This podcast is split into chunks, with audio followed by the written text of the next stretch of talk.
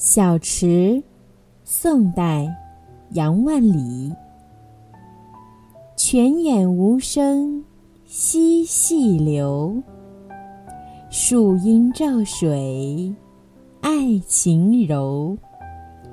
小荷才露尖尖角，早有蜻蜓立上头。杨万里是南宋著名的田园诗人，擅长描写自然景物，语言通俗易懂，富含趣味，深受人们的喜爱。这首诗描写的是一个小小的池塘，虽然小，却别有一番景致。全诗的大意是。泉眼寂静无声，是因为爱惜那细细的泉水。初夏天气晴好，绿树成荫，池中的倒影特别可爱。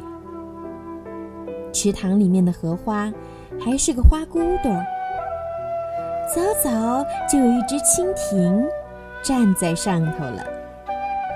这正是一幅初夏荷塘图。虽然只是一个小小的池塘，诗人通过一双善于发现的眼睛，寻找美，得到发现的喜悦。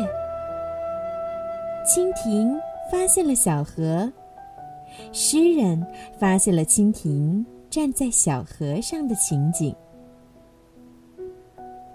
小池，宋代，杨万里。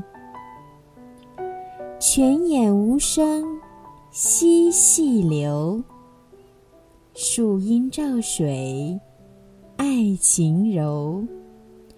小荷才露尖尖角，早有蜻蜓立上头。